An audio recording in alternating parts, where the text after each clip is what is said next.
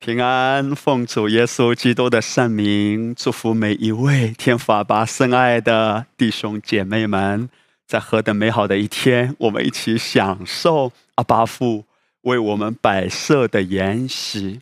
今天啊，我很感恩，要跟大家延续呢上个礼拜所谈论的内容。我们知道，今天在基督耶稣里，我们的生命是何等的蒙福啊！阿巴夫借着他的爱子，为我们预备了超乎想象的产业，是我们眼睛未曾看见，耳朵未曾听见，俺们的心都没有想过的。这意味着你的前途是非常光明的。而当我们一步一步跟着他的时候，许多的事在你意想不到的时候。好事情就彰显的。论到我们的产业，就像神为以色列百姓曾经预备的迦南美地，希伯来书第四章论到应许之地的时候，神称之为是安息之地。很奇妙的弟兄姐妹，为什么希伯来书称之为是安息之地呢？这明明是应许之地吗？对吗？是的，是应许之地。是佳美之地，是流奶与蜜之地，但希伯来书第四章却提到这是安息之地。宝贵的弟兄姐妹，神的心意是：当你安息的时候，所有的产业都紧随而来。所以这是安息之地，在安息之地有一切丰盛的供应。这是为什么？我们要不断的强调，分清楚，我今天是在恩典之下，还是在律法之下？因为我们的心是很容易摇摆的，我们的心有时候情不自禁，自意的手伸出来，又开始靠自己了，又回到西乃山了。但天父呢，每一天都柔声的呼唤我们：“孩子啊，回来哦，回到西安山，依靠耶和华的人。”好像西安山永不动摇，你必因公义得坚立。无论怎样的风浪来，环境来的时候，你依然笑看风云灿烂啊！这样的生命不是一蹴而就的，不是你今天重生得救，明天马上就可以活得出来。因为人用意志力呢，暂时可以勉强一下。有时候呢，我们不得不 强装笑颜一下，但里面却是虚空啊，里面却是憔悴啊。阿巴夫不希望他的孩子靠意志力、靠人的努力苦苦的挣扎，他希望我们真的在恩典之下，凡事都兴盛。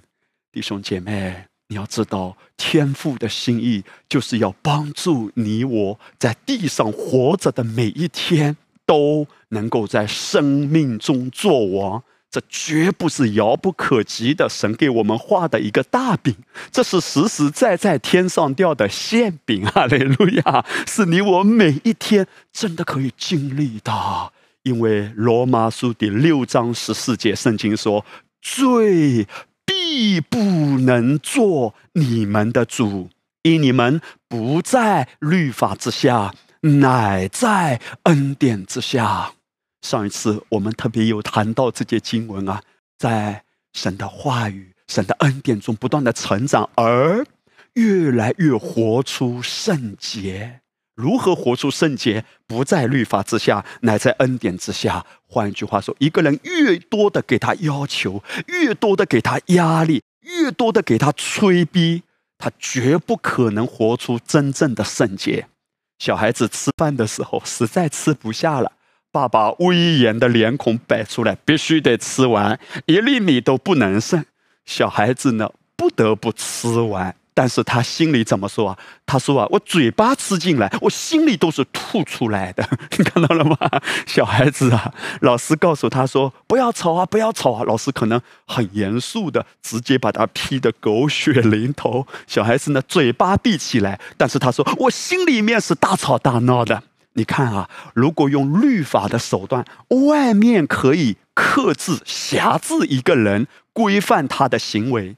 可是弟兄姐妹，今天我们不是说在恩典之下就放荡生活，哎，绝对不是的。我们乃是说，神有更好的智慧，神有更好的路径，乃是让我们从里面真实的悔改，由里到外的活出圣洁。所以，罪必不能做你的主，坏习惯必不能做你的主。如何让罪无效呢？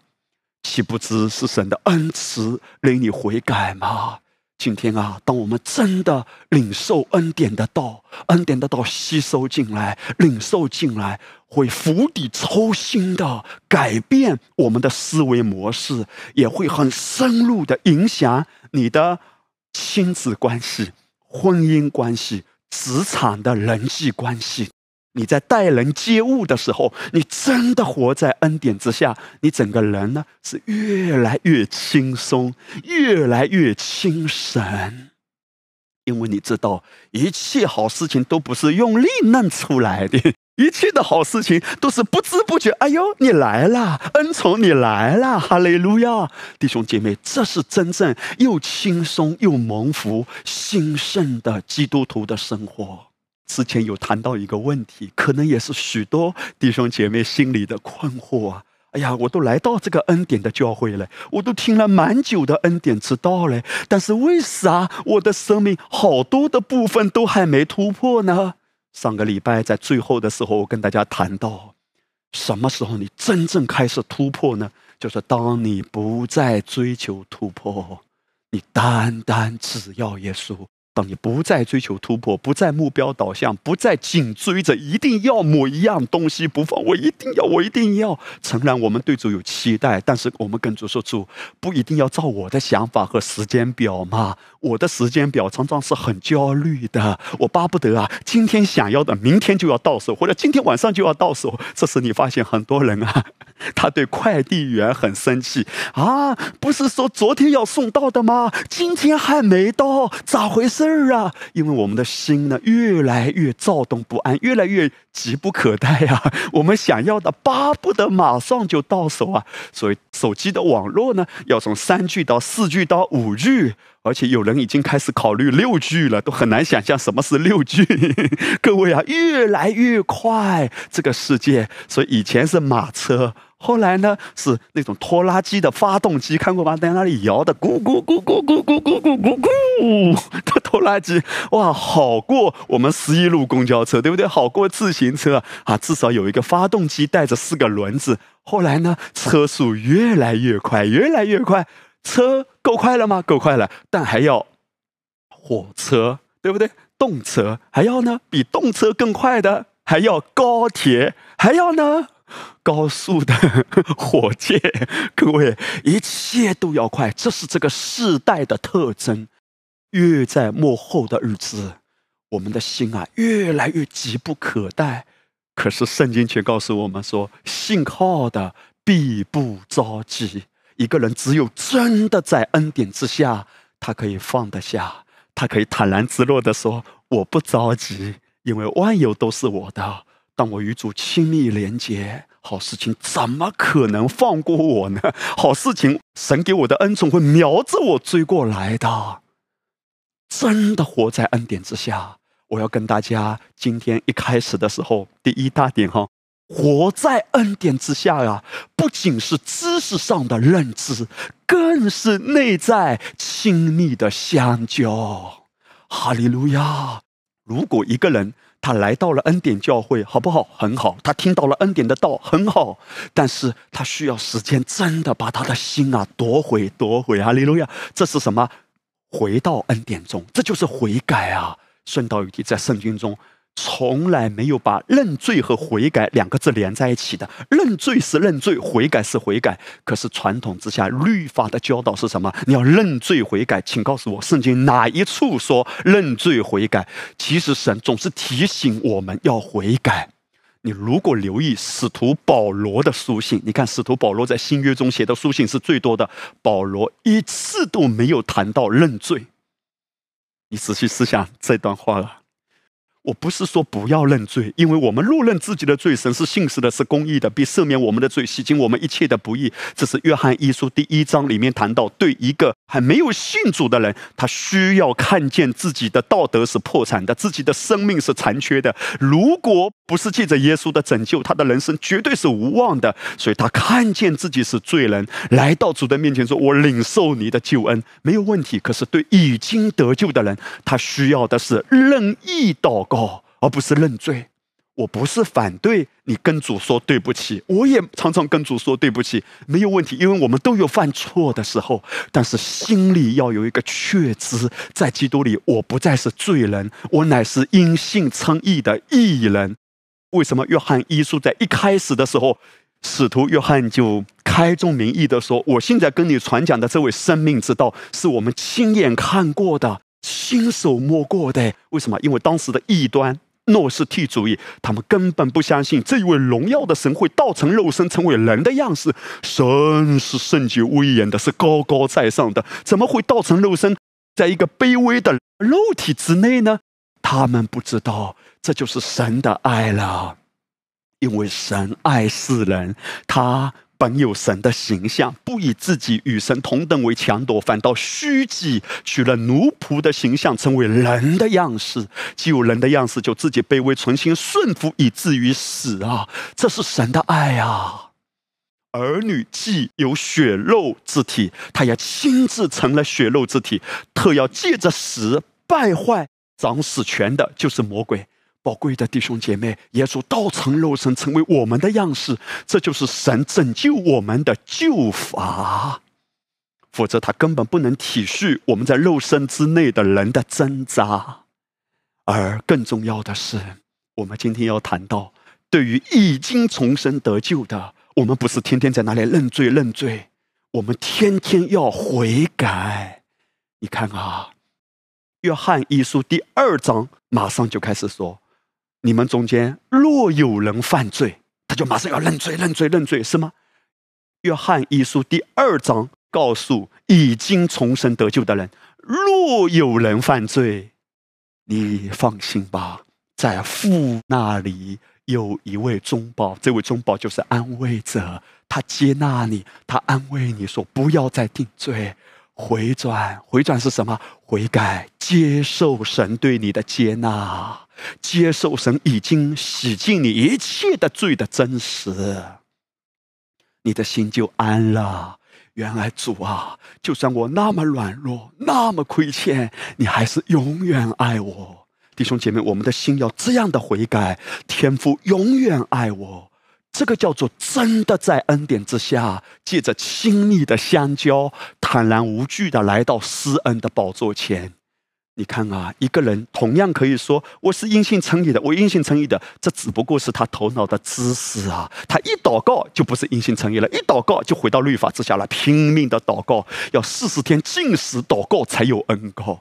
使徒保罗在加拉太书怎么说？他说：“那在你们中间行异能的，行异能是靠着谁行啊？靠着圣灵行。”那在你们中间行异能的，是因为你行律法呢？因为你交换，因为你虔诚，因为你进食祷告四十一天，比耶稣还多一天啊！我曾经进食祷告四十一天，不止一次哎，各位，你知道吗？进食祷告四十一天的意思是什么？我比耶稣还多一天！哇，想想，哈哈哈好可怜啊！可是，在那样的蒙蔽、那样的思维中。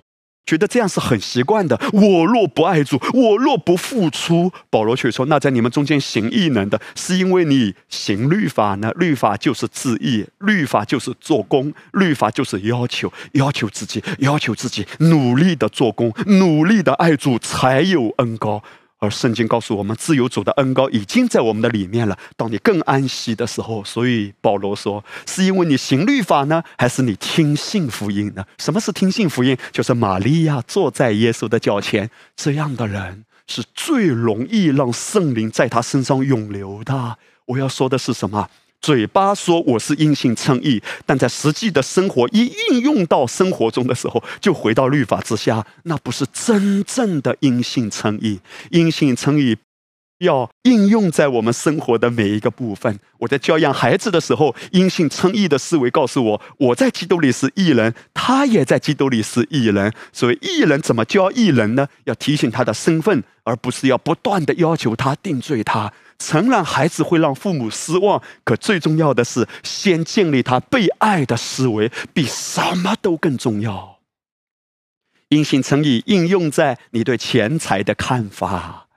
因为万有都是我的，所以我不需要抓任何东西。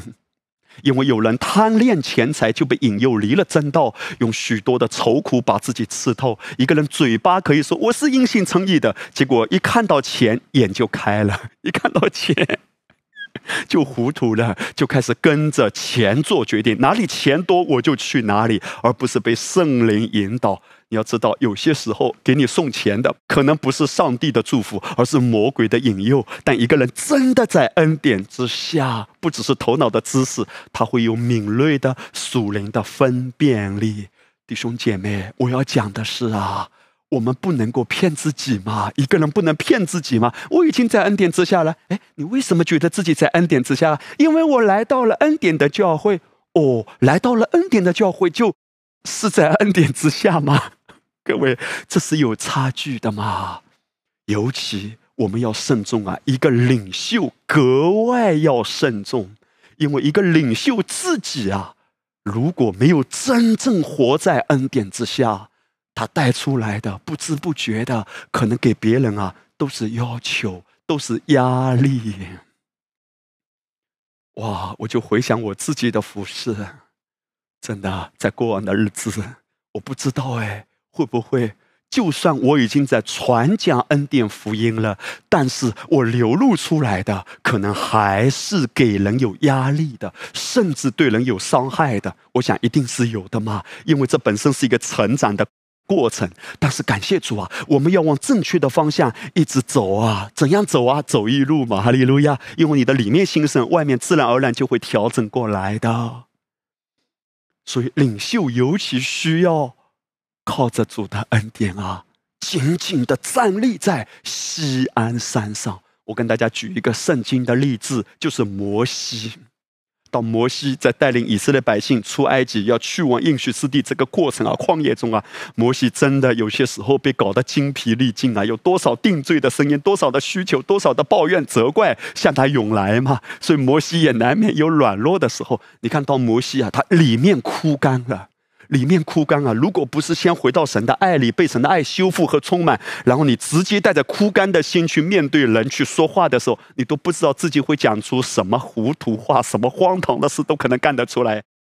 民数记十一章十一节，摩西对耶和华说：“你为何苦待仆人呢？我为何不在你眼前蒙恩，竟把这管理百姓的重任加在我身上呢？”这百姓岂是我怀的胎啊？而岂是我生下来的？你竟对我说，把他们抱在怀里，如养育之父抱吃奶的孩子，直抱到你起誓应许给他们祖宗的地去。摩西接着抱怨，摩西说：“我从哪里得肉给这百姓吃呢？他们都向我哭号说：你们给我肉吃吧。”管理这百姓的责任太重了，我独自担当不起。你这样待我，我若在你眼前蒙恩，求你立时将我杀了，不叫我见自己的苦情。哇，各位，你仔细品，你品，你细品摩西讲的这一段话。摩西简而言之，他跟上帝发出一个请求：主啊，把我杀了吧，我活得不耐烦了，活得太痛苦了。各位。上帝呢，一下子啊，让你见他的面，让你一下子上天堂呢，给你一枪一刀是容易的，可是你活在这个世上，为主死是容易的吗？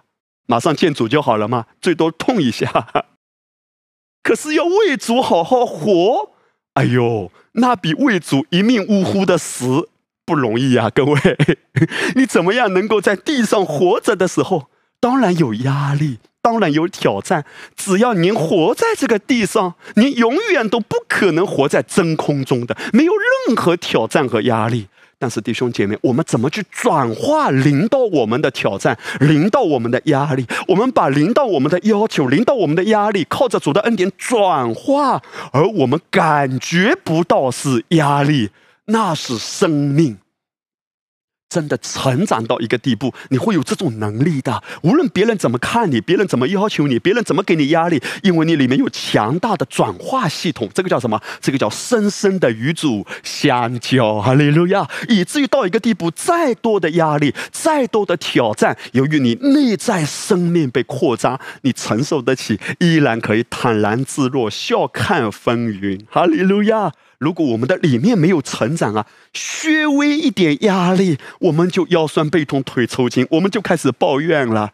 当然，摩西他其实也是有宽广的心的，但是由于给他定罪的声音，由于给他要求的话太多了，这摩西呢也承受不起了呀。所以摩西说：“主啊，我受不了，受不了。”当他里面枯干，你想啊，一个人在律法之下的时候。我不是说这个人的身份哈，今天我们的身份都已经在恩典之下，可是当我们的心啊没有在恩典之下，我们的思想在律法之下，我们一定会情不自禁抱怨的。摩西就讲了一句话，他说：“主啊，你竟对我说，把他们抱在怀里，如养育之父抱吃奶的孩子，直抱到你起誓应许给他们的祖宗的地区。”摩西说：“主啊。”这件事情阿拉却不晓啊啊！你告诉我说要把他们抱在怀里，我咋抱得动啊？这一张一张脸孔都这么不可爱，都对我千夫所指。摩西说我要抱他们在怀里，这咋抱呢？嘿，各位弟兄姐妹，我要告诉你哦，如果你读圣经，你查遍整本圣经，你查不到上帝对摩西讲过这句话。上帝有告诉摩西说：“你把他们抱在怀里吗？”这是摩西自己编的，摩西自己讲的。上帝从来没有说：“摩西，你要把他们抱在怀里。”诚然，神确实托付摩西做他们的领袖，但是你千万不要行义过分啊，因为神知道你的软弱啊。上帝没有这么苛刻的要求你啊。在律法之下，你一定要饶恕。你若不饶恕，神必不饶恕你。如果今天还有人跟你讲这些话，你千万不要被骗了，因为在恩典之下，主。先饶恕了我们，叫我们用他给我们的饶恕，我们真的被饶恕了，被爱了。阿利路亚，爱到一个地步满出来了。连我们做罪人的时候，基督就按锁定的日期为我们死。何况今天啊，我们在基督里已经是义人了。连我们做罪人的时候，神对我们没有任何要求，就把我们救赎回来。在恩典之下，神绝不会逼你去饶恕，神只要让你经历他饶恕的爱，在被爱、被爱中。你放心，恩典会教训你脱离世俗的情欲，脱离今生的污秽，在今世自守公义、圣洁度日。恩典会亲自教导你活出饶恕的人生。我们不要急的，一切都是让圣灵在我们的里面带领我们的。摩西，当他里面焦虑了，当他里面枯干了，他就跟上帝抱怨，而很多的话，他都是在描述自己，我多么不容易呀！我为你做那么多，你给我的要求那么高，上帝从来没有给摩西那么高的要求。哎，当一个人行义过分的时候，他就觉得自己特别伟大，他就觉得自己特别爱主，然后就抱怨那一些跟不上的人。你看主啊，这个教会荒凉到一个地步，只有我体贴你的心嘞。他他也不帮助我，他也不拉我一把，他也不来扶持我，我就是孤孤单单。主啊，你接我回家吧。嘿，这就是摩西在那一刻的祷告。我要讲的是什么，弟兄姐妹？我们会不会在有一些事上也发出这样自意的苦水呢？很多的苦根本不是上帝要求你一定要达到，然后你达不到。很多的苦是我们自找的呀。神根本没有叫你去做一些事，可是你觉得这样子可能会更爱主一点哎，这样子可能更讨主喜悦一点哎，这样子也许上帝给我的恩典会特别多一点。当你这样想的时候，无论做的事情多漂亮、多属灵，就是自义，而人的义都像污秽的衣服。以赛亚书六十四章。当你行义过分的时候，你一定累的。如果神没有叫你这样子做，你觉得这样子做会更好？可不是被圣灵引导的呀！你一定很累。到一个地步，你会觉得好苦啊，因为神没有带领你，他不为人自意背书。神不为人的自意加添力量。如果人啊要自意的做一些事，神还不断的给他力量，不断的给他力量。你知道自意从来没有好结果，上帝岂不是助他一臂之力走向万丈深渊吗？弟兄姐妹，真的分清楚，恩典之下对你来说是知识呢？知识是什么？就是我头脑上是知道的。虽然我早晨起来的时候可能胡思乱想，我早晨起来的时候可能拿起手机就处理事情，就搞别的。我没有真正活在他的爱里，但是我头脑上知道我是艺人啊，我是圣洁的，我是在恩典之下。不，弟兄姐妹，您可能有点误会，真正的恩典之下是关系啊。这是为什么？哥林多后书第三章第七节，圣经说：“那用字刻在石头上属死的指示，尚且有荣光；属死的指示确实有荣光。意思就是，人用自己的能力，人用自己的经验，人用自己的意志力，还是能搞出一点荣光的，还是能搞出一点成绩的，还是能搞出一点所谓的辉煌的。可是，他如果不是真的在恩典之下到一个地步，圣经说。”律法是属死的指示。一个人传讲律法，首先他不是伤害别人，他是伤害自己，属死的指示啊。圣经称称义的指示就是恩典之道，恩典的福音是称义的指示。当你传讲恩典的道，你是在称义的服饰中被神带领的，越来越有荣光。圣经说，那称义的指示，荣光岂不更大吗？听好，如果。你每一天不是在与主亲密的关系里，你是凭着经验去做一些事，诚然有效果。但是主说，如果你真的活在恩典之下，那荣光岂不更大吗？什么意思啊？真的在恩典之下，真的在关系里。哇哦，称义的指示就是活在恩典之下。加拉太书第三章第五节。那赐给你们圣灵，又在你们中间行异能的，是因你行律法呢，还是你听信福音呢？你看，圣灵被称为行异能的圣灵。什么是行异能？就是你无法想象的、奇妙的不得了的。哇，你身上有一些的症状，也许很多年了，神完全可以医治，可是有一些已经不是医治的神迹。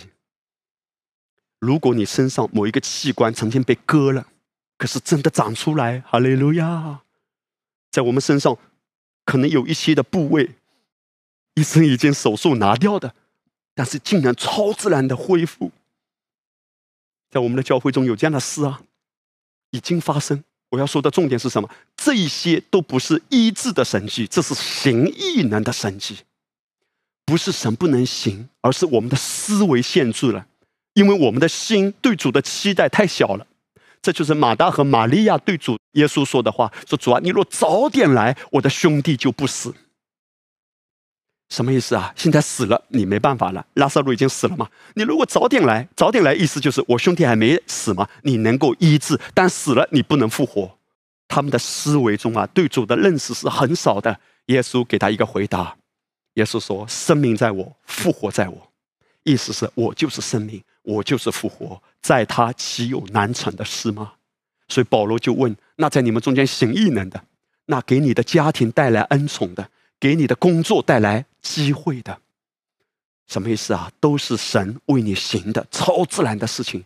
是因为你特别虔诚、特别自意、特别努力，每一天起来就开始绞尽脑汁去处理事情呢？这就是行律法，律法为本，律法的思维就是一醒来就开始解决事情，因为觉得自己能嘛，不需要耶稣来充满我，不需要耶稣给我智慧，不需要耶稣引导我，我能。虽然它里面是枯干的，但是他的自意太习惯了嘛，所以一醒来就处理事情的。保罗问：“哎，他说，那在你们中间行异能的，是因为你这么能，因为你这么自义吗？不，恩典临到软弱的人，你的软弱吸引恩典。哎，那在你们中间行异能的，是因为你行律法，还是听信福音？何为听信福音啊？就是主啊，我来到你面前，我需要先被服侍。哎，我需要耶稣，你来洗我的脚。洗我们的脚的意思，属灵的含义，对我们今天来说，就是我们的思维中有很多灰尘。主耶稣，我需要你来喂养我，因为我活着不是单靠地上的面包，不是单靠地上的馒头，不是单靠地上的豆浆。我活着是要靠你的话，没有你的话，山珍海味到我口里呀，也食之无味啊。你有没有这样的经历呢？你衣食无缺，什么都不缺，可是你转转反侧。你心情不好，不是你担心下一顿饭在哪里，而是你里面很虚空，里面很烦躁。你可能不知道前面下一步路该怎么走。这一切的答案都在关系里，在恩典之下。宝贵的弟兄姐妹，阿巴夫多么巴不得要为你行神迹啊！可是拦住他大能作为彰显的是我们的思维还在西奈山。我们还想做，我们还想努力，到一个地步，神会许可，许可到我们可能碰壁，然后呢，精疲力尽，力到死不出来了。上帝说：“谢谢你，终于歇了，终于消停了。现在我要为你大施拯救。圣灵的电流无法透过一个律法的思维彰显，换句话说，如同电力无法通过橡胶流动一样。”所以，我们越活在恩典之下，就越能经历神的大能与恩宠。弟兄姐妹，每一次哈，我们讲到律法的时候，律法就是要求你的思维就马上转过来，你就明白。否则，律法对有些人来说可能有点抽象。每一次我们讲到恩典呢，你马上就理解到，这是我要领受。神的角度是供应，我的角度是领受。一讲到律法呢？人对神错误的认知，神对我是要求，我呢要拼命的自意的做，这是截然不同的思维，也是截然不同的结局。哎，这是为什么我们要单单聆听恩典之道啊，并且在这根基中与主相交，因为这一点是攸关生死的。罗马书第七章第五节，使徒保罗谈到说，因为我们属肉体的时候。那因律法而生的恶欲，就在我们肢体中发动，以致结成死亡的果子。我们都知道，《罗马书》第七章，使徒保罗在启示中谈到了两个丈夫，在律法之下，从宽泛的角度来说，只要不在基督里，都在律法之下。犹太人呢，是在明显的就是摩西的律法之下；而今天这些外邦人呢，我们原先都是外邦人嘛，都是没有信主的嘛，我们又不是犹太人，但是我们也不在基督里，所以这些的外邦人呢，也在律法之下，世界的律法之下。那个时候啊，保罗说的运行在我们里面的，在悖逆之子心中运行的邪灵，你要知道，魔鬼是最会定罪的，最会给人要求的，最会给人压力的。你达不到，你达不到，而他今天。拿出律法，让基督徒啊对照一下，对照一下，马上就压过来。但凡你哪里做错了，你想错了，你说错了，马上意念就来了。你怎么可以讲这种话啊？你怎么会做这种事情啊？所以你就知道魔鬼有多律法，魔鬼有多么喜欢定罪，多么喜欢控告。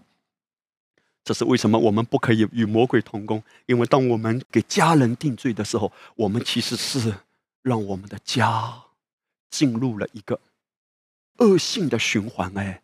现在我们已经脱离了原来的丈夫，脱离了律法。现在我们已经有一个新的丈夫，就是基督。我们在基督里。而罗马书七章五节讲到，原先一个人啊，在律法之下的时候，他结的是什么果子啊？结的是死亡的果子。哎，哇！圣经真的是直截了当，毫不客气告诉你：如果在律法之下，你跟律法打成一片，你每一天都感受到很多的压力，很多的控告。哎呀，都达不到，都做不好，他也不喜欢我，他也不喜欢我，我好想努力耶，我好想讨别人喜欢哎，可是我就是做不到。哎呀，我对自己好失望啊！一个孩子如果是在这种思维中成长，这个孩子会结出死亡的果子。夫妻之间啊，如果都用律法要求彼此，你怎么又这样啊？跟你说了多少次啦？然后配偶就回答说：“你也没有好到哪里去啊！你一二三四五六七也罗列对方的问题。夫妻之间如果彼此动用律法，你达标了吗？你也没达标啊！你也不怎么样啊！你也问题重重啊！等等。夫妻之间如果是这样子针锋相对，你要知道，圣经说结出的是死亡的果子。什么是死亡的果子呢？其实就是咒诅的迹象在一些家庭中发作，咒诅的迹象，死亡的果子，忧郁症是死亡的果子。长期的、慢性的、一直折磨他的症状是死亡的果子，因为这一切十字架上的耶稣本身都已经担当了。可是为什么长期在折磨一个人呢？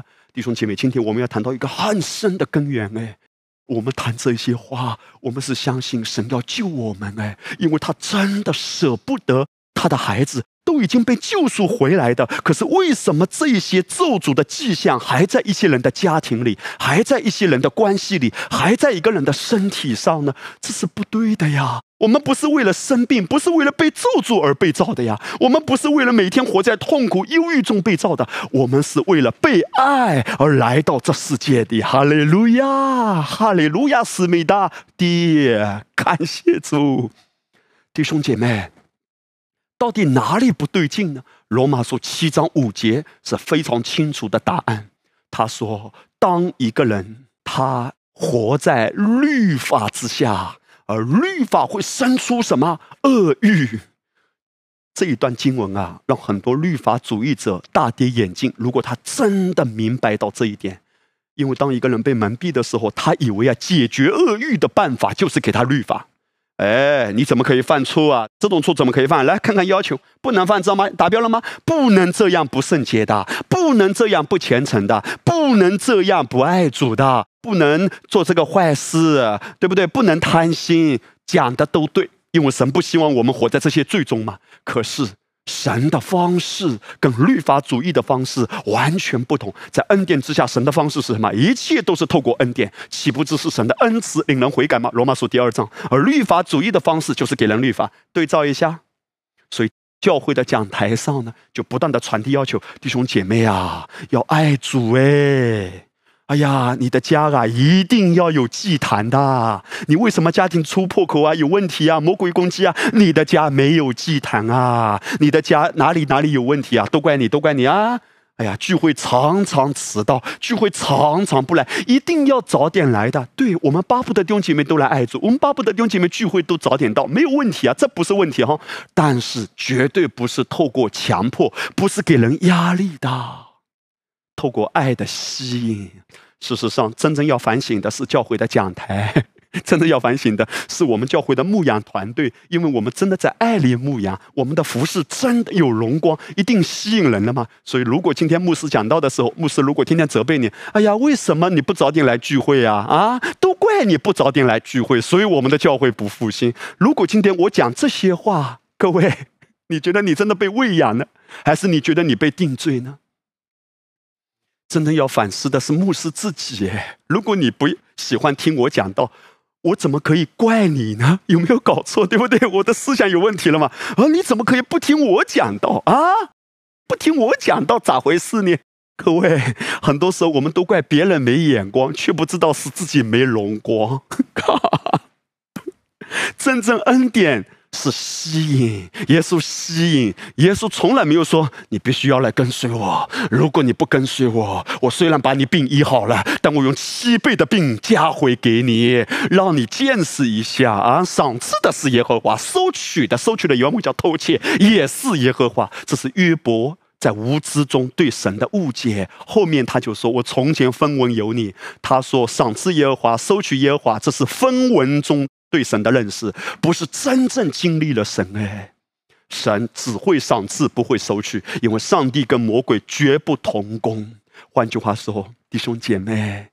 教会是要吸引人，恩典之下，我们做什么都是吸引人。耶稣永远是吸引人，所以他所到之处总是有很多的人追随他。耶稣从来没有说：“你必须，你必须要爱我，你必须要来跟随我。如果你不跟随我，小心我晚上来找你，小心你睡着的时候，我用噩梦来对待你。小心哇！如果耶稣是这样。” 这是一位怎样的耶稣？这是一位吓人的耶稣。各位，耶稣从来不会这样。律法主义、法利赛人会这样。如果那些人不跟随法利赛人，法利赛人就要杀他。哇，这是哪门子恩典啊？各位，就像今天有一些的教会的领袖啊，我真的听了之后觉得很恐怖哎。他说：“如果你离开我的教会，神会咒诅你的。”哇，我在想。把这样的人留在教会中，他是真的因为愿意委身这个教会，还是因为怕不敢离开？弟兄姐妹，你无法逼两个人相爱的。真正的相爱是什么？叫两情相悦。哈利路亚，你侬我侬，暗送秋天的菠菜，这个是真正在安息中的爱，对不对？耶稣难道连这个都不懂吗？他要逼你来爱他。我想，一个心里多么扭曲的神，才要逼。你来爱我，你若不爱我，我怎么可能祝福你？我都要开始弹钢琴了，各位，哈利路亚！你听不懂也没关系，我绝对不会说我在对牛弹琴。感谢主，哈哈，哈利路亚！一切都是什么吸引人的？而罗马书第七章第五节，他说：“让一个人恶欲啊。”里面有更多泛滥的欲望，有燃烧的怒气，让一个人的欲望更加猛烈，让一个人更贪心，让一个人更不幸。因为最大的恶就是不幸嘛，不幸的意念，不幸的欲望，不幸的欲望就是说，他凭着自己用人的手段要什么抓什么，是怎么样导致一个人变成更深的、更猛烈的恶欲啊？律法主义者真的，如果明白这节圣经，就会大跌眼镜。圣经说，那因律法而生的恶欲，换句话说，一个人越多的被要求、被定罪、被指控，他里面的欲望就会更泛滥。而当他因着律法导致他更多的恶欲，就会结出死亡的果子。我们真的明白什么是恩典之下的服侍吗？真正恩典之下的服侍，只有一点，因为你跟主有亲密的关系，以至于你总是吸引人，你不会恐吓人，你不会欺压人，你只是吸引人，所有的好事情被你吸引过来，吸引到你的生命中。请问，如果今天你在创业，你做生意，你的出发点是什么？若是你真的明白恩典之下怎么赚钱，我告诉你，你的整个思维、经营的方向就会开始调整。因为恩典之下的做生意，钱只不过是个结果，一定会来的。可是你的出发点不是我要赶快赚钱、赶快赚钱、赶快赚钱。一旦想要我要赚钱、赚钱、赚钱，你的手一定会伸出来。钱只不过是结果。如果你真的有好的产品，如果你真的有好的服务，各位，钱会追着来的，因为钱是结果，钱不是你的目标。如果钱是目标，人的手很难控制得住，不搞点东西，不搞点花招。真的客户至上，真的品质至上。各位，这个世界是一个利益至上的，所以世界的人说，没有永远的敌人，也没有永远的朋友。只有永远的利益，但今天你我要清楚，利益只是个结果。有人可能叹息：“，哎呀，牧师啊，你每天叫我在恩典之下搞关系，搞关系，你也不了解我的处境啊！哎呀，你不知道啊，我公司里有一百个员工等着我发工资，哎啊，你如果是我，你试试看，一百个员工，哦，像嗷嗷待哺的小鸟，等着鸟妈妈给它叼食物。”我感谢主，我幸好不是你，哈利路亚！弟兄姐妹，如果你有一百个员工等着发工资，容许牧师弱弱的问一句：一百个人的规模是你搞出来的，是你想搞的，还是圣灵带领你呢？哎呀，牧师，你不知道啊！当时吧，这生意比较好，订单比较多，对吧？我要懂得卡位呀，啊！我要先把规模做大啊，让别人没机会呀。有一天我才能碾压别人啊！如果有别的什么小公司，我都可以把它收购啊！我要先把自己尽快搞大，扩张我的规模啊！先把位置给卡住啊！什么叫卡位呢？我告诉你啊，在踢足球的时候，两个人啊，那个球从前面踢过来。正方和另外一方呢，要开始 抢一个球，先把位置给卡住，让他没地方跑。哎，打篮球也是这样，要懂得卡位，然后球呢慢慢把它搞过来。所以位置要先站住。问题是你卡的位是祝福的位，还是卡的位是一个坑啊？我好努力的卡位卡位，没想到过了两天才发现那个位是一个坑哎！我那么用力的卡，结果卡住了，不懂，自己掉下去了。哎呀，赶快把规模搞大，一百个人，一百个人，对对对，啊，员工不够不够，哇，生意订单不错，听好，你是跟着生意的订单走，还是跟着圣灵走？就算有订单，就算有生意，可是你知道，如果真的一下子规模搞太大，那万一接下去订单没那么多，这些人呢又要想办法处理了。所以你就发现，这个世上有很多不正当的对待员工的方法，甚至拖欠员工的工资，或者用别的手段来榨取这一些可能涉世未深的、刚刚学校毕业的年轻人，就是这样子。被利用的、被伤害的，为什么？因为这一些所谓的老板，他可能在想：那我肯定要保自己呀。他们的利益可以被牺牲，我的利益不能牺牲。我自己都岌岌可危、摇摇摆摆，我还哪能顾得到他们的需要？你看到了吗？凡是在律法之下，只是为了利益、利益、利益，到一个地步，伤人也伤己，因为他把自己的信誉搞坏了。很多的人一时很辉煌，但最终走不下去，因为在律法之下用人的手没有好结果的。人的意呀，终有极限，洪水还会淹没的，震动还在发生哎。当更大的震动来，他躲得过三千米，但躲不过四千米啊。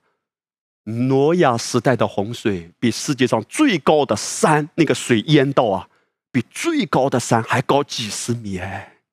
你再努力的爬，人的义、人的功、人的聪明、人的雕虫小技再多，如果不是在安息中出发的，终究精疲力尽，耗干自己，也榨干别人，然后里外憔悴，身心疲惫，枯干的枯干。如果今天你说：“哎呀，牧师，你不了解我，哪有时间亲近主，哪有时间好好安息？我的问题这么严重，是不是我那么多事情？”很多的事情根本不是神带领你去做的呀。容许我说啊，宝贵的弟兄姐妹，有许多的苦是我们在律法之下，我们没有亲近主，而凭着自己的聪明找出来的。这些苦啊，现在要去收拾的时候，这些烂摊子，我们现在搞得好累呀。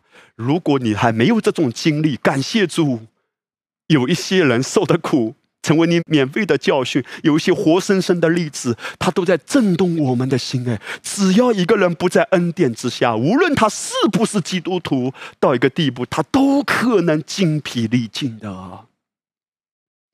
这是为什么？圣经说：“哎，那因律法而生的恶欲，哎，一个人越在律法之下，他越多的欲望会生出来，而最后结出的就是死亡的果子。”你说你已经在恩典之下，对不起，原来我说我重点不是听你讲什么，我重点是看你的眼神，我看你的表情，我看你的生活，我看你和家人的沟通怎么样，家人之间的互动，你的亲子关系，真正在恩典之下不一样的。恩典之下的果子叫做生命兴盛的果子。律法之下也有荣光，可是这样的荣光是残缺的，常常是拆东墙补西墙。哇，这个人事业好成功哎，他只是没告诉你他的家多么破碎，他的人际关系多么痛苦。哇，这个人哇，好兴盛哎，这个人好有成就哎，他只是没告诉你他伤害了多少人，他在暗中。给别人带去多少的痛？他的成功可能是把别人踩在脚下，甚至是用很糟糕、很不好的手段把别人的利益抢过来的，然后让自己看起来非常的光鲜。弟兄姐妹，在律法之下，但凡不是从恩典中安息中生的，如果你的公司还没到那个季节，不要非得搞成一百人的规模嘛。你就先安息在五十个人的规模，也有恩典的，神不会让你缺少的呀。如果你的公司还没有到十个人的规模，你的公司就三个人也可以的，三股拧成的绳子也不会折断啊，弟兄姐妹。如果你没有到那个季节，不要买一百二十平方的房子，你就先买九十平方的房子。你说房贷没关系，反正每个月，各位啊。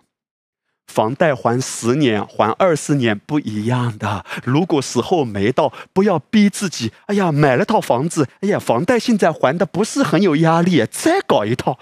各位，如果季节没有到，也许你的季节就先买一套房子，还一套房子的房贷，另外一套就算有打折的机会，就算有很好的机会，地理位置很好，你真的是看到那个房子好，心里有这个恶欲呢，还是真的被圣灵引导呢？耶稣的比喻中谈到，有一个所谓的财主啊，他欢喜快乐地拍着胸脯说：“哎呀，我要造更大的仓库，我可以养老。哎呀，他什么都预备好了，更大的仓库，哎，要赶快积累。五十岁，我的财务自由，自由不自由？首先不是你银行里有多少存款，自由不自由是你的心啊！你的心若不自由，十亿美金你够了吗？还有人家一百亿美金的呢。”你的心若自由，每一天看起来只是稀饭和咸菜，但圣经却告诉我们说，吃素菜彼此相爱，好过吃肥肉，家人却彼此相恨。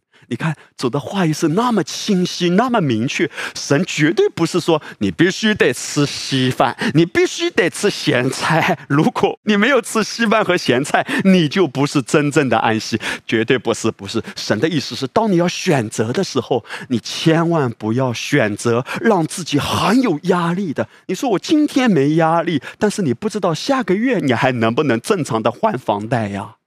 你买车的时候，同样十万块和三十万，也许你说：“哎呀，首付很少的啦，每个月我可以付那个车贷，付得起的啦。”三十万的车和十万的车，付的时间可能不一样，付的数额肯定不一样。各位不要过早的透支，哎，弟兄姐妹，真正活在恩典之下，你会渐渐。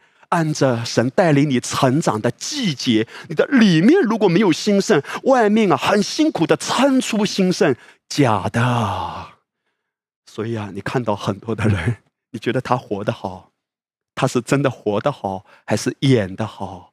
到一个地步，他演不下去了，曾经所有的光鲜，现在撕给你看的时候，里面却是发霉的呀。不要羡慕一个不是在安息中真正兴盛和蒙福的人。你有你的季节，这就是圣经罗马书第七章第五节告诉我们的。他说：“一个人如果不是在恩典之下，在律法之下催出来的早熟的果子是苦涩的。如果啊打药啊用药过度啊，甚至把这个果子啊都给搞死了、搞废了，因为下手太重了，用药过度了，用力过猛了，太拼了，结果拼的。”身体呀，提前透支嘞，三十岁就开始失眠嘞。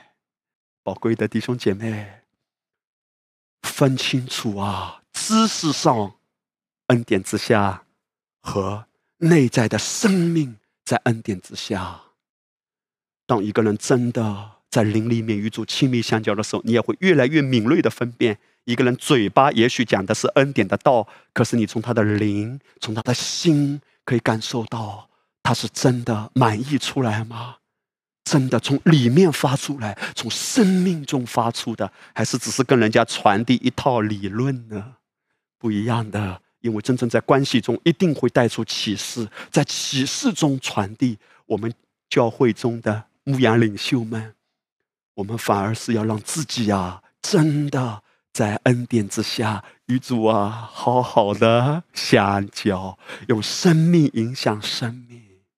加拉太书第三章第十节，圣经说：“凡以行律法为本的，都是被咒诅的。”哇，你看一目了然了，弟兄姐妹。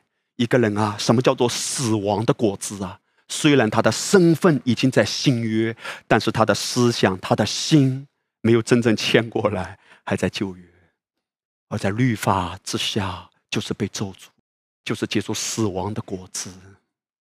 你就不稀奇，为什么一个基督徒，甚至信主好多年，甚至听了蛮多恩典的道，但是没有真正内化进来，没有真正吸收进来，还在努力的拼抓、冲、斗，到一个地步，很苦的呀。可是今天，神要提醒我们，你不一样的。罗马书七章第四节告诉我们的嘛，你们借着基督的身体，在律法上也是死了呀，叫你们归于别人，就是归于那死里复活的那个别人是谁？那个别人就是死里复活的基督嘛。然后，当你跟基督亲密的相交，主啊，每一天我享受你，我享受你，弟兄姐妹，但凡没有在关系中与主亲密享受他的。你很难结出真正生命的果子。我们只能叹息：为什么还有咒诅的迹象？为什么这件事情一直没有进展？我不是说所有没进展的都是因为你在律法之下。有些时候，神就是需要让我们被扩展、学习什么叫忍耐、等候。就算你在恩典之下，也不是所有的事情你想要的马上都达到。但是如果是一些症状、慢性的症状一直在折磨我们，嘿。这无关乎你的身份，你的身份都在恩典之下。这关乎的是我们的思维，我们是不是还很辛苦？哎，我们的生活模式，有时候啊，你选工作的时候，这个工作是一万块，这个工作是五千块。世人的眼光呢？傻瓜才选五千块，对不对？肯定要选一万块的呀。但是如果这一万块钱的工作让你都没有时间亲近主，让你每一天时间都被榨干，你的心都很辛苦，早出晚归。你来回交通的路上可能很辛苦很挤，你想安静听到都没有办法。如果是这样的生活模式，虽然有一万块的收入，可是他对你的掠夺、对你的伤害很大的，因为最宝贵的就是时间。虽然你选的现在可能只是五千块，你放弃了更高的收入，可是这五千块的工作，如果能够让你有更多的时间来亲近基督。你千万不要因律法而生的恶欲走错了，因为因律法而生的恶欲，有人贪恋钱财，就被引诱离了真道，用许多愁苦把自己刺透。虽然拿到手的是一万块，但是你损失的可能更多哎。你损失更多，不是因为你手啊这个漏洞比较大啊，我们不是看相的，知道吗？我竟然听一个基督徒都这样讲哎，他说：“哎呀，我的家里啊钱就留不住。”哎呀，我们的长辈都说啊，是因为这个手啊洞比较大，所以这个钱啊都漏走了。各位，钱留不住，不是因为你的手洞比较大，否则的话你就做一些手术啊，把手直接像鸭子一样的直接缝起来就好了嘛，这也漏不掉了。各位不是这样的。你看，同样结果子，罗马书七章四节却说，我们结果子给神。那肯定不是死亡的果子，那是生命的果子。阿利路亚，是对神的尊荣。耶稣，谢谢你，因为与你亲密的相交，所以我们的生命中硕果累累。而这些见证，这些果子，哇，我的家庭有果子嘞，我的亲子关系有果子嘞，凡事兴盛嘞，财务上有果子嘞，所有的事情，当我们与他相交。哎呀，苹果的果子结出来，菠萝的果子结出来，草莓的果子结呀结呀结出来，哈利路亚，硕果累累，结果子给神，这就是荣耀神，这就是真正在安息中硕果累累，高举基督。所以我在第二大点更进一步要跟大家谈到，实际的活在恩典中，就是在任何事上不跟随眼见，而跟随圣灵。真的在恩典之下，你放心吧，您呐放一万个心，圣灵会帮助你的，他会让你的生命真的越来越健康，越来越容光焕发，哈利路亚，越来越喜笑颜开，越来越精神。你的孩子，圣灵亲自教导他，因为不是我们教导的，是恩典亲自教导的。不是说我们做父母的啥都不做，我们很轻松的做。但我们不要忧虑，有些孩子啊，他可能有很多不好的习惯，有些要求呢，虽然暂时可以克制他，但是圣灵是帮助他从里面开始改变。你只要把他带到耶稣面前，加拉太书五章十八节，但你们若被圣灵引导，就不在律法之下。虽然我之前已经谈过，容许我再强调这一点。真正活在恩典之下，就是每一天都被圣灵引导。如果你要做一个选择，神带领你往东，你要往西，然后你找一万个理由告诉别人说就是往西的。神都给我异梦了，神托梦给我了，神又给我圣经启示了。我祷告了三年，我都觉得往西。其实神带领你是往东，你可以有一万个理由，没关系。到一个地步，会见分晓的。我们中间服侍的领袖和同工们，也许你劝一个人：“哎呀，不要急嘛，这个决定太危险了，太冒险，你要为家人考虑啊！”不，这就是圣灵的带领，圣灵带领我的。如果你服侍一个人，他一定要坚持己见，而你很清楚的知道，其实神没有这样引导他，你就放手。不要急，因为圣灵会让他知道，他是不是真的跟随圣灵。为什么？因为如果不是跟随圣灵，就在律法之下。再说一遍，如果不是跟随圣灵，就在律法之下，而在律法之下，早晚会看到自己结出的是死亡的果子。弟兄姐妹，这是一个震动的时代，这是一个洗牌的时代。这世界有很多的事情发生，我们可能啊刚开始都觉得好惊讶哎，怎么会嘛？这么大的公司就风雨飘摇、摇摇晃晃了，这么多的员工都失业了，哇！这么大的事情瞬间就来了，哇！地震来了，哇！又有其他什么意外发生？可是你知道吗？相比于我们被提之后地上七年大灾难时期。今天地上所发生的一切所谓的天灾人祸，依然是小菜耶，因为幕后的震动会越来越大。今天我们在背题之前，世界上还会有很多让我们可能一下子惊慌失措的事。我要说的是，在这样的一个时代，如果我们还要凭自己，要坚持己见，很顽固的活。那真的是越活越苦的，越活越活不好啊！神其实都预备了，歌山地都预备了。可是如果我硬着心，我就不要去歌山地，我就一定要留在这里。这里是什么？是饥荒，而歌山地。是风吹草地见牛羊，是蓝蓝的天空，碧绿的草原，啊，那是我的歌山地耶！神都已经为你预备了。神说：“来呀！”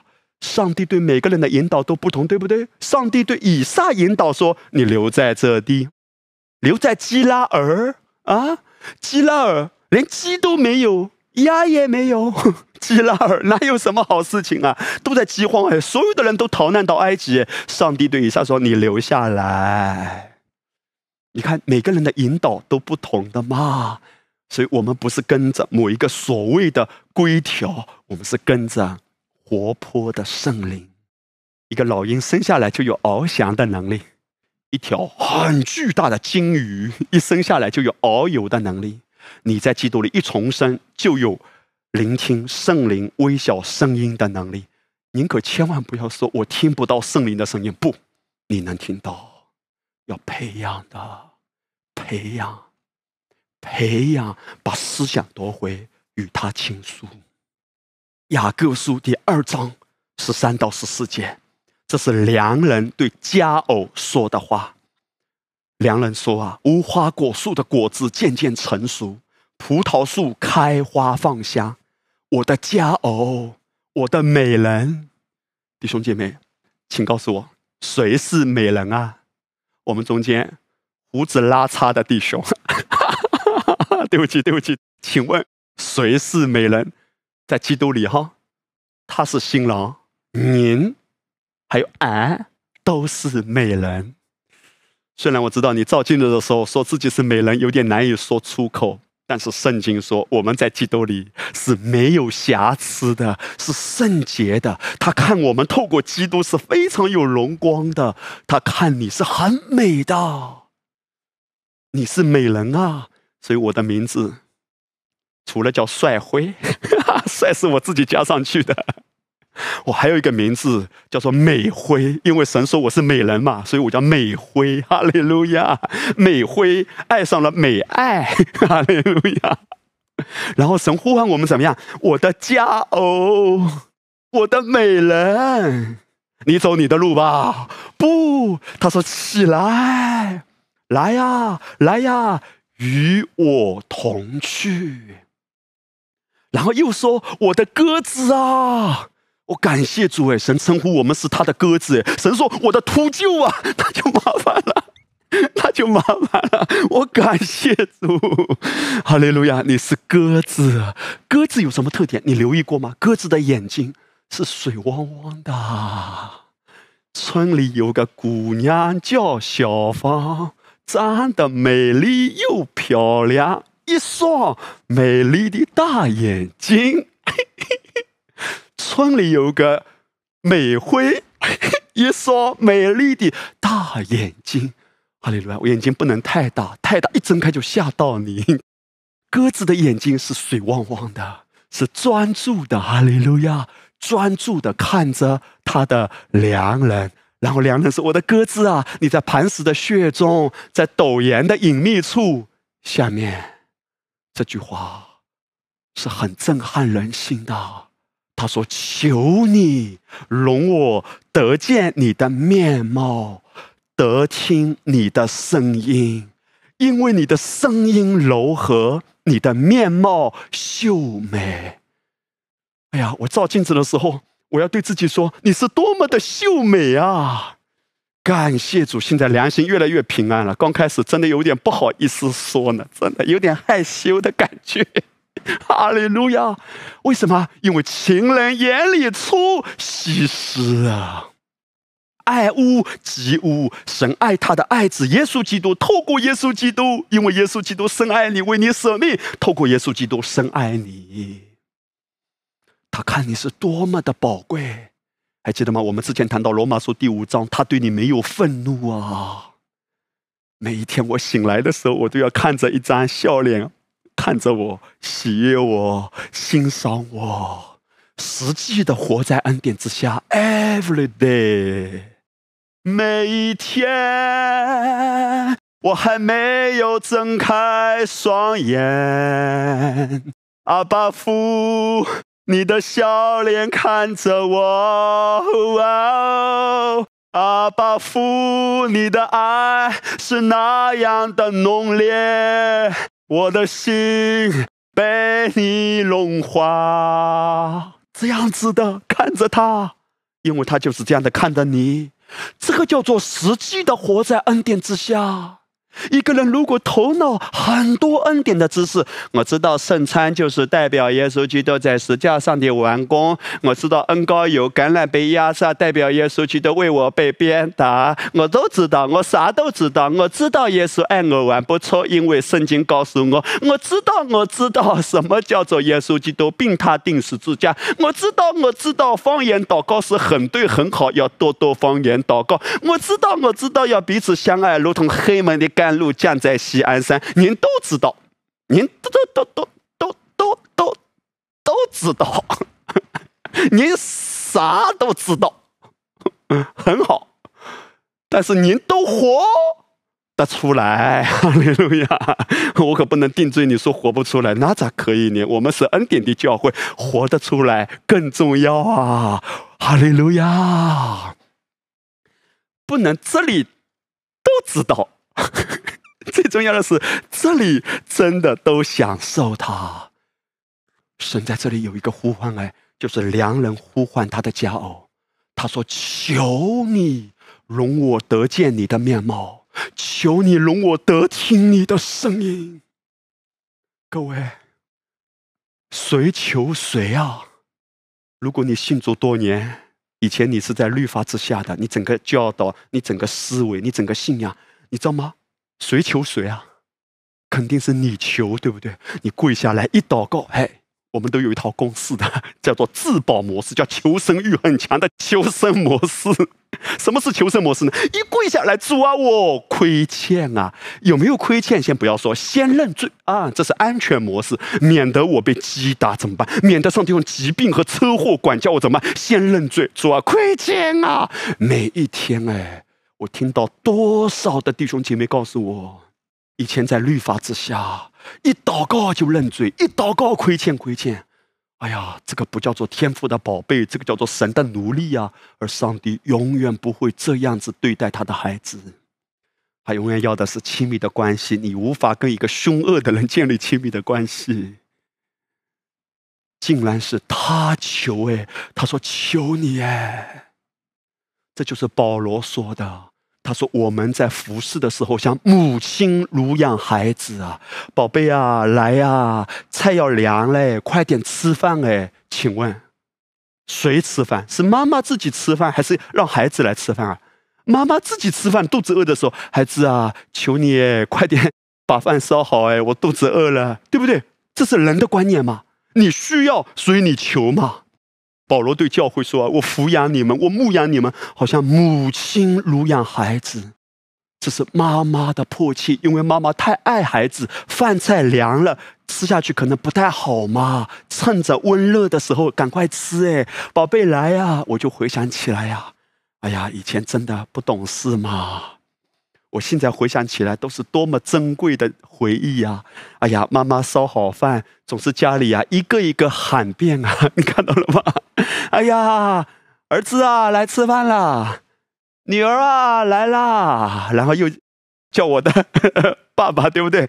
一个一个叫遍，叫了两轮，大家才姗姗来迟，各忙各的嘛。大家，哎呀，辛辛苦苦的烧了菜，烧了饭，都快凉了。哎呀，妈妈觉得好可惜耶！这么好吃的菜，你们赶快趁热吃。你看到了吗？这就是神的心哎！神的心是什么？我都预备了那么好哎，你们不要浪费哎，你们珍惜呀，这是很好的，这真的对你好的，为你摆设的筵席啊。但是孩子呢，常常不珍惜哎。世界上最好吃的菜的味道是妈妈烧的菜的味道。同样的，保罗除了谈到我们在服侍的时候有为母的心，也谈到有为父的心啊。师傅虽有一万，为父的确实不多。什么是为父的？也是带着一种渴求啊！哎呀，孩子啊，来领受主的恩典。来呀，走一路啊！这是你生命的蒙福之路哎！不要忙到一个地步，没有时间来聚会哦！不要忙到一个地步，每天只是想着赚钱哦！要给自己点时间，好好休息哦！要有美好的亲子关系哦！人生的路还长嘛，走得稳，要走得远哦！不要迷失哦！这是什么？这是牧者的心肠嘛？这是为父的心嘛？所以我说，震撼人心啊！神在这里发出一个恳求，哎，他说：“来啊，起来，与我同去。”神竟然说：“哎，我求你，容我得见你的面。我求你，容我得听你的声音。每一天，你的良人都在呼唤你。”哎，他说。里面如果不丰盛，外面早晚会结出死亡的果子啊！因为这是律法之下的结果嘛。哇，这是我们的良人哎，他在呼唤加尔哎，他说：“我求你，让我得见你的面啊！”请问你不祷告，全知全能的上帝知不知道你所有的需要？当然知道嘛，各位。可是。既然他知道了，为啥我还要来让他见我的面，让他听我的声音？因为关系就是这么建立的。如何建立关系啊？就是要沟通嘛，弟兄姐妹啊，这是真正活在恩典之下，跟随圣灵引导。哎呀，我就不知道圣灵咋引导。先不要急，先回到爱的关系里，你自然就知道。有些事情啊，圣灵感动你，引导你，你都可能很难跟别人描述，哎，只可意会不可言传。你里面就是有一个知道，这是透过关系来的。在我们今年谈到哈松意象之年的时候，我真的知道，在幕后的日子啊，阿巴夫里面有一个深切的渴望，或者说是一个迫切，他巴不得要对你说话。哎，他甚至透过意象、异梦对你说话，而我更迫切的知道，我要一步一步跟上，哎，更加安息。诚然。我也不敢拍着胸脯说，从此之后我都跟得上了，我都跟得对了。可是总好过，反正跟不上，算了吧，反正跟不上就不跟了。那是两种完全不同的想法哎。我跟不上，我反而更加要谦卑，我更加要安息，要一步一步跟上。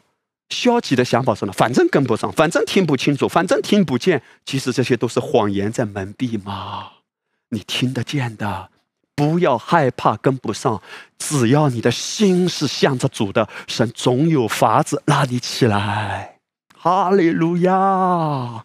他爱你，他巴不得哎，他说来跟我说话。跟我说，还记得吗？我们之前为什么谈到你在车上、你在路上、你甚至买菜的时候，你哪怕在小区里遛狗的时候，你都可以跟主聊嘛？哈利路亚！随时随地，当然，如果你能有安静的、专注的时间聆听和沟通，那更好啊。但是，既或有一些的时候，有个家庭中也许不方便，有些时候也许你的处境哈不允许，但好过你都不跟他讲嘛，哪怕就是。有五分钟、十分钟，你上班的时候啊，在公司里发生一些事，甚至人际关系有冲突，哪怕你就是去卫生间、洗手间的那五分钟，你找一个安静的角落都可以呀。你就是心里哪怕是一声叹息，都到达主的宝座前。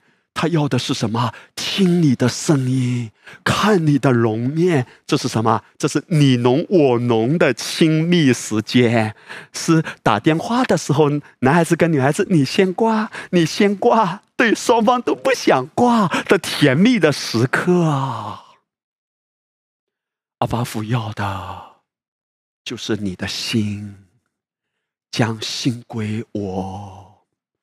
这是真正活在恩典之下，弟兄姐妹，为什么我连续这几个礼拜一直都在传讲关系这方面的信息？因为我越发清楚的看到，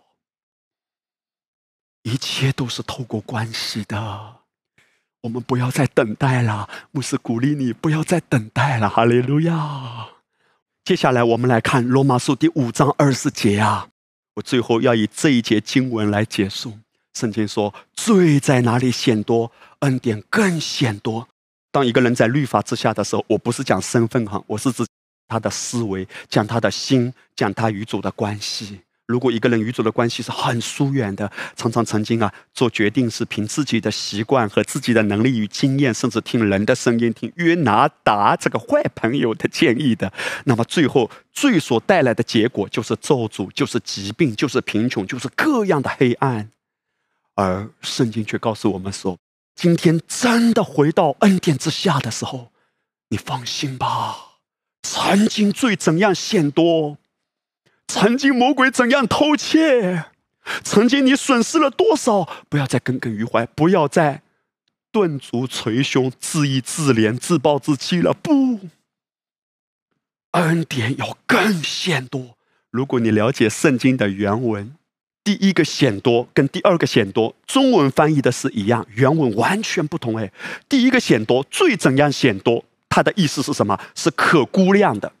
第二个。恩典更显多，是无可估量的，是更多更多的。什么意思啊？压倒性的胜过曾经魔鬼怎样偷窃你。魔鬼曾经偷窃了你是可估量的，也许偷窃了一万块，也许你损失了五万块，是可估量的。但是圣经的原文第二个恩典更显多，hupa palisio，是不可估量的。那个原文的意思是无法想象的，《使徒行传》一章八节，当圣灵降在你身上，你就必得着能力。那个能力多纳密斯也是指爆炸性的，就是强而有力的、无可估量的。包含加拉太书里面谈到，那在你们中间行异能的，这是圣灵的工作。是你行律法呢，还是听信福音呢？听信福音，坐在耶稣的脚前，你中有俺，俺中有你，主啊，我享受你，我享受你。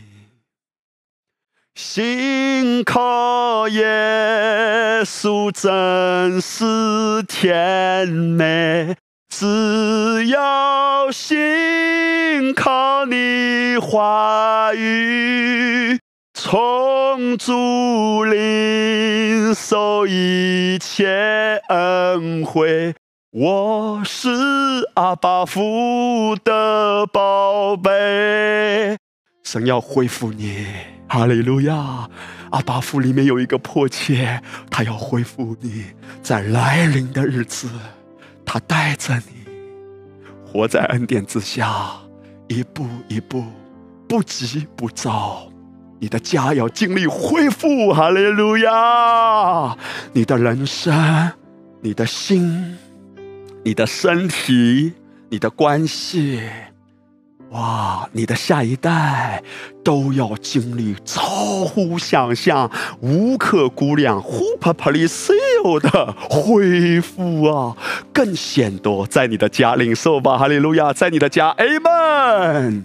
超过你所求所想的，大大的祝福你，一切的疾病、一切的症状、一切的贫穷、一切的咒诅，对你彻底无效，因为你活在。真正的活在恩典之下，我们来唱下面这首歌，你们。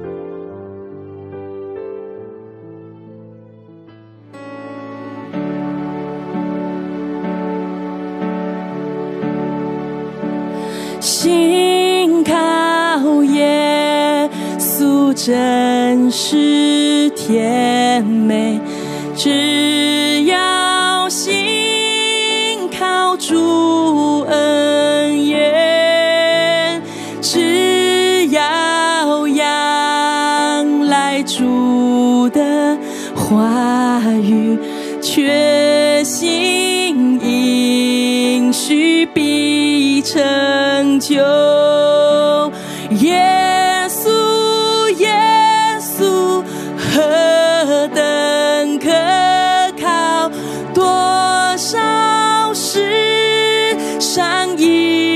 生命。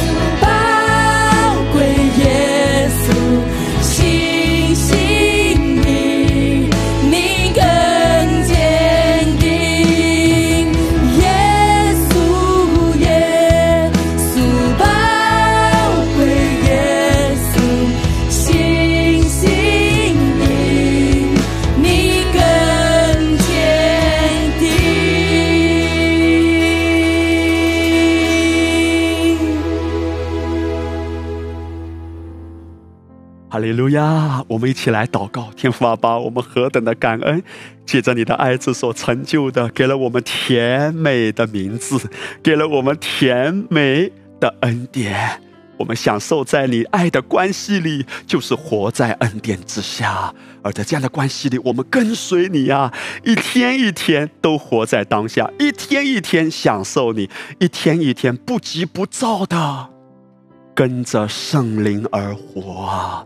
我们领受再领受，亲近你再亲近，阿利路亚，荣上加荣，美上加美。感恩祷告，奉耶稣得胜的名，阿门。大大的祝福你，越来越荣美，阿门。